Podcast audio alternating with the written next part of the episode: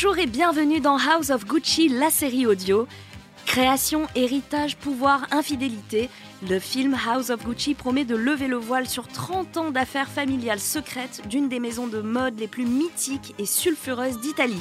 À mes côtés pour en parler, Maximilien Pierrette, journaliste spécialisé cinéma chez Allociné, et Alexis Audrin des cinémas Pathé Gaumont. Bonjour messieurs et merci d'être avec moi aujourd'hui. Bonjour, merci à toi. Bonjour.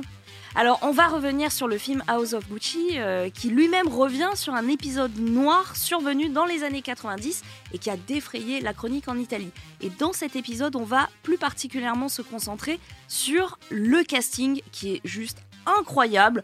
Pour rappel, Lady Gaga, Adam Driver, Jared Leto, Jeremy Irons, Jack Houston, Salma Hayek, Al Pacino. Oh, c'est incroyable. Est-ce que à ce stade, on peut parler de film choral? Il y a un peu de ça, oui, parce que euh, ce que c'est que le film est globalement centré sur euh, Lady Gaga et Adam Driver, mais tu as aussi des scènes en fait sur euh, Al Pacino, sur Jared Leto, sur euh, Lady Gaga et Salma Hayek. Donc oui, en fait, c'est c'est toute une espèce de constellation qui gravite autour du personnage de Adam Driver. Donc ouais, là, on peut parler de film choral. Alors justement, on les citait, hein, euh, je, vais, je vais prendre les plus jeunes dans le, dans le palmarès cinématographique au plus peut-être chevronné. Euh, une Lady Gaga qui côtoie Al Pacino. Est-ce que euh, ça apporte un vrai plus? C'est stimulant d'avoir plusieurs générations d'acteurs réunis sur un même tournage? Bah, on voit que Ridley Scott aime s'entourer de tout un tas de, de genre d'acteurs et d'actrices dans ses films. C'est-à-dire que là, typiquement, il va faire appel à l'ancienne garde, disons, du Al Pacino, euh, du Jeremy Irons, qui sont très installés à Hollywood, qu'on a vu mille fois, qui sont récompensés, et j'en passe, avec des acteurs justement plus jeunes. Euh, du Driver, qui est le dernier boom de sa génération, à, à euh, bah, Lady Gaga, qu'on avait finalement qu'à son deuxième film, qui sort du succès de Star is Born, on en reparlera. Euh, donc il y a vraiment toute cette galaxie d'acteurs et d'actrices qui fait que euh, il y a un, vrai melting pot hyper intéressant. Et puis c'est une histoire de famille en fait qui, qui raconte justement la famille Gucci, les différentes générations qui confrontent leur point de vue sur, sur ce que doit être la marque, comment elle doit évoluer. Donc justement, ça a vraiment du sens qu'on ait aussi plusieurs générations d'acteurs en fait qui incarnent ces, euh, ces différentes parties de la famille. Alors justement, euh, tu évoquais euh, la maison Gucci, c'est quand même un très grand nom de la haute couture, du luxe. De tels noms, finalement, est-ce qu'on peut assimiler ça à presque un défilé de mode? Alors j'y avais pas pensé avant de voir le film, et en fait oui, c'est complètement ça. Effectivement, c'est que c'est que ce sont des stars et ce sont des stars glamour, que ce soit Lady Gaga, Adam Driver. Euh, bon, Jared Leto est méconnaissable, mais sinon il est quand même assimilé à, un côté glamour de Hollywood. Al Pacino, c'est ouais cette espèce de grandeur de euh, de euh, des décennies de, de classiques. Non, non, oui, vraiment le côté défilé de mode marche d'autant plus par rapport au sujet. Surtout que d'autant plus dans le film, vraiment tout le monde porte des costumes incroyables. Il y a un vrai travail sur les costumes qui est, qui est, fantastique pour refléter justement la marque Gucci et l'élégance, le, luxe euh, de l'époque, enfin des époques, puisque le film se déroule sur, euh, sur, plusieurs, euh, sur plusieurs années, sur plusieurs décennies. après, c'est vrai que tout le monde est extrêmement bien habillé. Le personnage de Jared Leto, un peu plus, une garde-robe un peu plus excentrique, un peu plus colorée, mais, mais c'est un autre débat.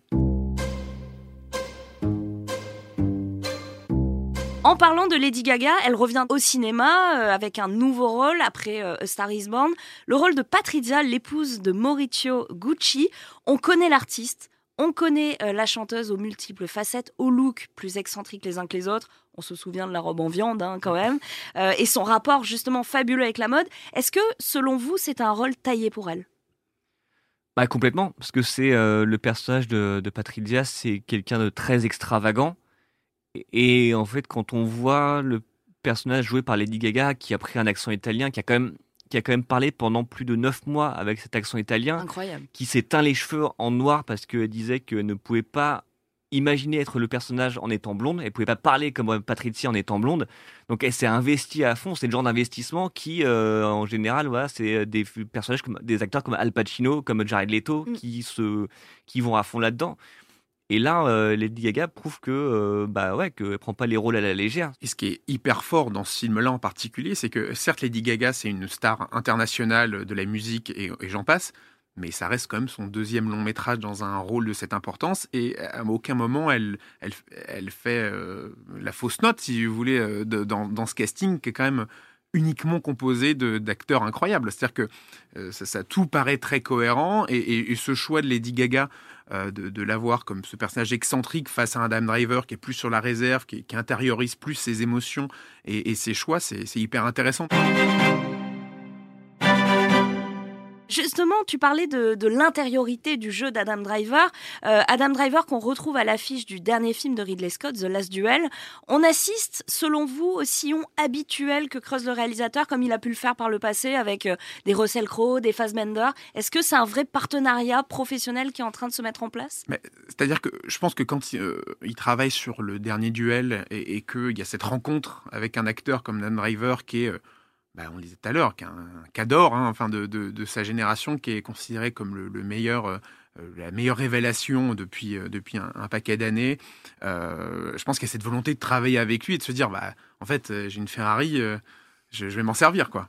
Peut-être une réaction sur ça Non, non, bah c'est effectivement, je lui souhaite aussi de, de travailler plus souvent avec Ridley Scott, mais là où je rejoins totalement Alexis, c'est pour moi, Adam Driver, c'est peut-être l'acteur phare des années 2010, c'est-à-dire l'acteur qu'on a vu grandir et euh, se faire une filmographie de malade en même pas une décennie, parce qu'il a été révélé surtout par la série Girls en 2012. Bon, il avait déjà tourné avec Eastwood, il a tourné avec Spielberg, il a fait les, il a fait les Star Wars, il a tourné avec Léo Carax, il a tourné avec Jim Jarmusch. Là, il fait deux films coup sur coup avec Ridley Scott.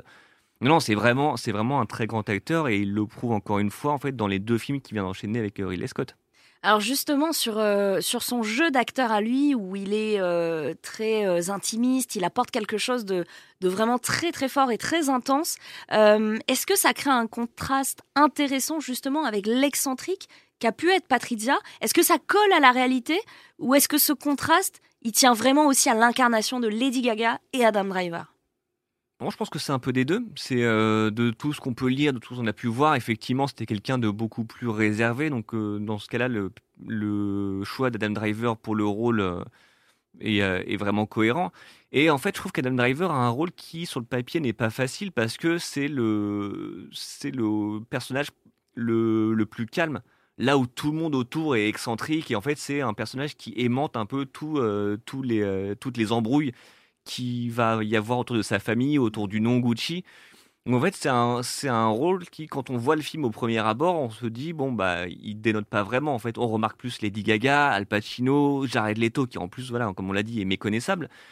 Mais en fait, c'est avec le recul qu'on se rend compte que le rôle de Adam Driver n'est pas facile du tout. Alors justement, euh, Patricia, euh, qui, euh, qui donc a déclaré hein, dans, une, dans une interview que Maurizio Gucci était décrit comme un garçon calme dont les dents se chevauchaient sur le devant et qui est tombé follement amoureux d'elle au premier regard car elle était différente et excitante. C'est quelque chose que vous avez perçu dans le film? Bah, Le film le présente comme ça, exactement. Il se rencontre à une soirée où euh, elle le prend pour un, pour un serveur et en fait, euh, on sent qu'il y, y, a une alchimie, il y a quelque chose qui, se, qui se passe entre eux. Et, euh, et c'est même ce qu'il lui dit, c'est qu'il lui dit que il l'aurait remarqué si jamais elle était déjà venue ici parce que parce qu'elle est différente. Donc sur ce point-là, en tout cas, le film est fidèle à ce que Patricia raconte. Et surtout, le personnage de Patricia, enfin même la, femme Patricia, la, la, la, véritable personne n'était quelqu'un qui venait absolument pas du monde euh, de, de, ce Gucci, quoi. C'est-à-dire que c'est vraiment euh, quelqu'un qui, euh, qui bah, comme on le voit dans le film, qui est la fille d'un patron d'entreprise qui travaille dans, dans le, dans le, qui travaille dans le transport. Fille de bonne famille, mais qui du jour en main se retrouve catapultée dans les très très hautes sphères. Et c'est pour ça que typiquement le père de, de, le père Gucci, le patriarche, va pas forcément être très enclin à cette relation entre son fils et, et cette roturière. Presque euh, et, c'est ça qui est, euh, qui est, assez passionnant dans, dans ce couple-là, qui avait rien à faire ensemble de prime abord, et qui finalement, sur une rencontre un peu anodine dans un, lors d'une soirée, vont euh, créer une histoire à deux. On va s'intéresser justement à, Jared Leto. On, en a déjà un petit peu parlé. il est quand même connu pour sa belle gueule. Pas que ça, hein, mais on peut pas ignorer que c'est quand même un très beau visage. Et son envie, presque systématique de la cacher.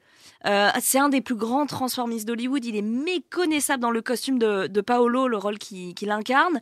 Ça a nécessité quand même quelques 5 heures de maquillage protestique. Alors pourquoi, selon vous, une telle volonté euh, de se transformer, de se dissimuler, voire de s'enlaidir Mais c'est surtout qu'on le voit énormément dans le film en plus. Donc on imagine le nombre d'heures et le nombre de jours de tournage qui ont été nécessaires pour, pour le rendre comme ça. Euh, c'est vrai que c'est un acteur qui aime beaucoup se, maquiller, se grimer, se cacher derrière, euh, derrière un, maquillage fort, un costume lourd. C'est-à-dire que, que ce soit Joker, euh, que ce soit euh, plus récemment euh, Dream, euh, ou Morbius qui sortira bientôt ou pareil il n'est pas forcément à son avantage ouais, pareil sur Dallas Buyers Club où il avait il avait énormément maigri et à, l'inverse le, le film Chapitre 27. voilà où en fait plus 30 il kilos. ouais c'est ça il est joué l'assassin de John Lennon et il avait pris du poids c'est un peu ça rappelle un peu Christian Bale ce qu'il fait sauf que lui il y a beaucoup plus de maquillage par dessus après je sais pas quelle est la raison pour laquelle il fait ça, mais je pense que pour lui, le rôle d'acteur, c'est aussi se transformer. Quand on parlait de Lady Gaga qui, euh, qui se teint les cheveux et qui parle avec un accent pendant neuf mois, c'est le même type de préparation et d'intensité qu'un Jared Leto qui vraiment va euh, disparaître derrière le rôle. C'est même, il disparaît au point que si tu ne sais pas que c'est Jared Leto, ouais. va le reconnaître. C'est difficile, à part les yeux peut-être. Exactement, en fait, mais, mais, même ça, il faut le savoir. Surtout qu'il est vraiment très très excentrique dans, dans, ce personnage presque de, de clown, hein, où, il, euh, où, il, est très. C'est une pile électrique euh, qui saute dans tous les sens euh, dans ce costume-là. Et ouais, je pense que pour un acteur, il y a quelque chose de, de très de très satisfaisant en fait à se cacher entre guillemets derrière un, costume et derrière un maquillage et en même temps à s'en servir comme d'un outil hyper puissant hmm. qui lui permet d'aller vers de nouveaux horizons et de proposer quelque chose qu'il n'aurait pas forcément pu faire en étant classique avec un t-shirt ou une chemise euh, devant la caméra. Est-ce que à l'instar de, Lady Gaga qui finalement ne fait que commencer et un peu confirmer aussi son entrée dans, le monde du cinéma. Il y a une volonté, comme tu disais, de disparaître derrière le rôle pour gagner en crédibilité Est-ce qu'il n'y a pas une volonté aussi de dire, ok, je suis pas qu'une belle gueule, euh, je suis aussi un grand acteur? On connaît aussi euh, un petit peu l'amertume suite euh, à son rôle du Joker. Est-ce qu'il n'y a pas une volonté, voilà, de, s'affirmer comme étant un acteur, un vrai en tout cas à Hollywood. Bah, c'est possible parce que c'était un peu le même cheminement que celui de DiCaprio au début des années 2000. Après le succès Titanic, finalement, il allait vers des rôles qui étaient beaucoup plus exigeants beaucoup plus difficile, beaucoup plus sombre, c'est-à-dire en fait pour ne plus être un, poster boy. Et Jared Leto, il y a peut-être de ça aussi. C'est comme Lady Gaga, peut-être qu'en fait ils surinvestissent leurs rôles respectifs justement pour, euh, pour montrer, pour prouver qu'ils euh, peuvent faire autre chose. Hmm. Et aujourd'hui, il suffit de voir euh, auprès des bookmakers et de, tous, les, tous les sites américains, les grands, les grands journaux hollywoodiens, de, voir que bah, sur tout ce casting sortent deux noms, c'est Lady Gaga et Jared Leto pour euh, une nomination à l'Oscar dans bah, meilleure actrice et meilleur acteur dans un second rôle, voire plus qu'une nomination euh, pour l'instant auprès de ces deux rôles.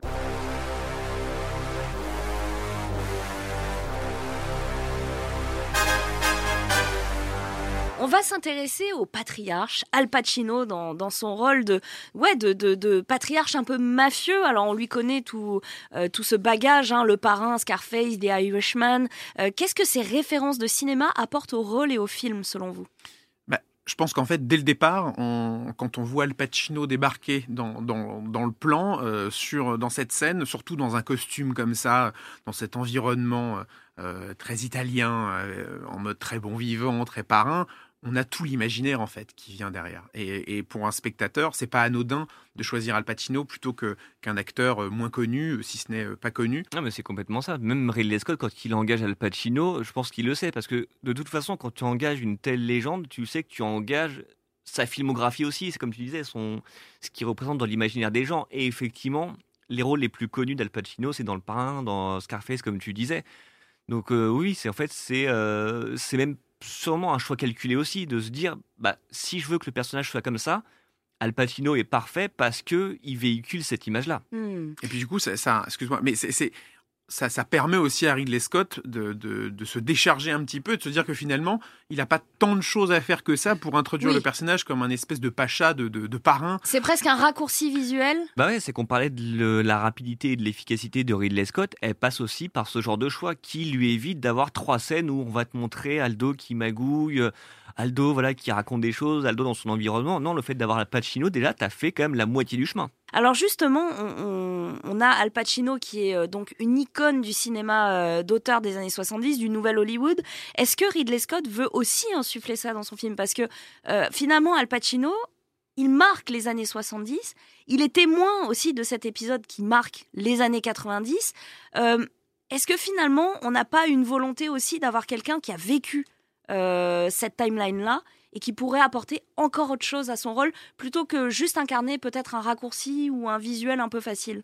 Bah c'est vrai parce que même si son personnage il est assez grandiloquent, assez expansif, le fait que lui-même ait vécu cette période-là, ça apporte une authenticité. C'est que peut-être lui-même dans les costumes, dans euh, dans je sais pas l'ambiance de l'époque, au moins il y a des choses qu'il connaît, Mm. comme Ridley Scott qu'il a pu vivre et du coup qui va apporter à son rôle. C'est peut-être des détails qui nous vont nous paraître insignifiants, qu'on va même pas remarquer. Mais en fait, ce sont des, des petites choses en fait qui vont euh, qui vont montrer que que ouais en fait il sait de quoi il parle et comme il s'investit beaucoup dans ses rôles, qu'il puise beaucoup dans, dans ses souvenirs, dans son passé, forcément ça doit jouer quelque chose comme ça. Hmm. Puis on parlait de l'investissement des acteurs et c'est que Al Pacino c'est l'un des symboles de ce qu'on appelle l'acteur studio, c'est-à-dire vraiment l'investissement presque voilà, presque total dans, Ouais. dans un rôle. Et par exemple ce que font Jared Leto et Lady Gaga, c'est parce que avant eux il y a eu un Al Pacino, il y a eu des euh, Marlon Brando, des gens comme ça en fait qui vraiment ont révolutionné la façon de jouer au cinéma. Et donc oui, l'avoir aussi, c'est un peu l'espèce de, mentor aussi. En fait, c'est en, en gros que Lady Gaga et euh, Jared Leto sont en quelque sorte ses héritiers, ce qui colle plutôt bien finalement avec le thème du film. Un autre qui doit pas être euh, si simple que ça, c'est Jeremy Irons, un des autres grands noms sur l'affiche, un des personnages les plus sombres de, ce- de cette histoire. Il incarne Rodolfo, le frère ennemi euh, d'Aldo, donc incarné par Al Pacino. Jeremy Irons, Watchmen, hein, euh, ces derniers temps, euh, assez froid, assez sévère. Qu'est-ce qu'il apporte comme touche au film?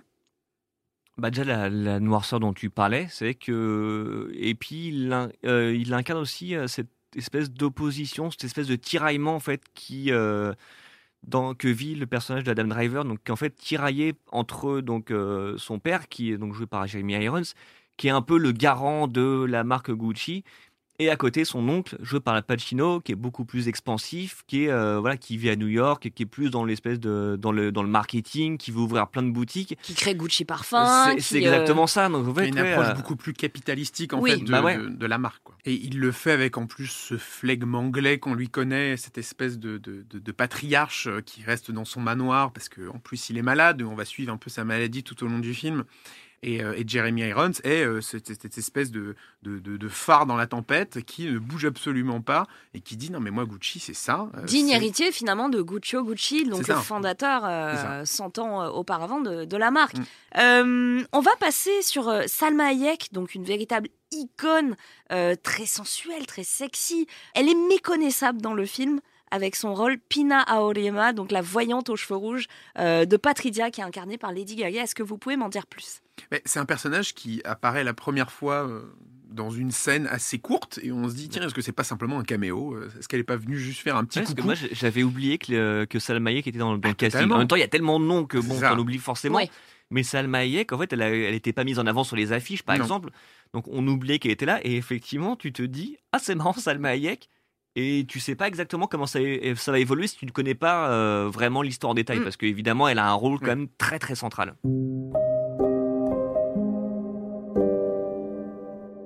Et enfin, la Frenchie Camille Cotin dans le rôle de Paola, la jeune femme qui fera chavirer Maurizio finalement et qui attisera les feux de la jalousie de Patricia. Ça aussi, ça va être euh, la goutte d'eau hein, qui fait déborder le, le vase qui était déjà... euh, Qui était bien, déjà bien pas plein. mal plein, ouais. ouais. Et donc du coup, de connasse à 10% en passant par Killing Eve, Matt Damon à son bras à Cannes sur le tapis rouge, comment vous expliquez, messieurs, l'ascension fulgurante de Camille Cotin aujourd'hui à l'international? Bah déjà, elle a beaucoup de talent.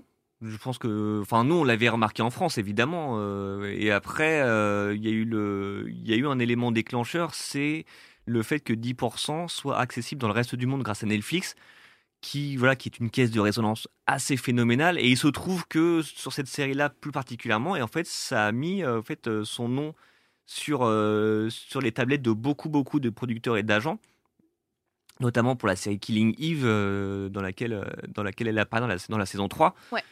Et donc oui, effectivement, elle se, se retrouve à jouer avec euh, Matt Damon dans Stillwater. On se rend compte qu'elle est très très bien dans le film. C'était vraiment parce qu'il y a toujours ce, ce risque en fait d'avoir un Français ou une Française dans un film américain qui soit joue un rôle cliché, soit qui bah, est Ne T'en meurs pas galère. bien. Ouais, voilà, exactement, qui est en galère aussi euh, parce que euh, forcément, euh, parle pas très bien anglais. Ouais. Non, dans Stillwater, elle était très bien. C'était une énorme surprise. Et là, dans Gucci, elle a un rôle assez réduit en termes de temps de présence à l'écran.